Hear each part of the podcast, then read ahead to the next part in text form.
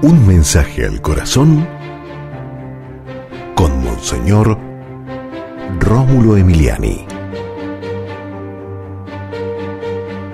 Oremos por la gente que está desesperada, por la gente que no le encuentra solución a sus problemas, por la gente que está esperando pues que un mal pronto les llegue y les mm, derrote y los destroce, una mente pesimista, una mente realmente negativa, cuidado, nunca oremos por esas personas, Señor, bendícelas, que nunca jamás, Señor, caigan en el negativismo, en el pesimismo.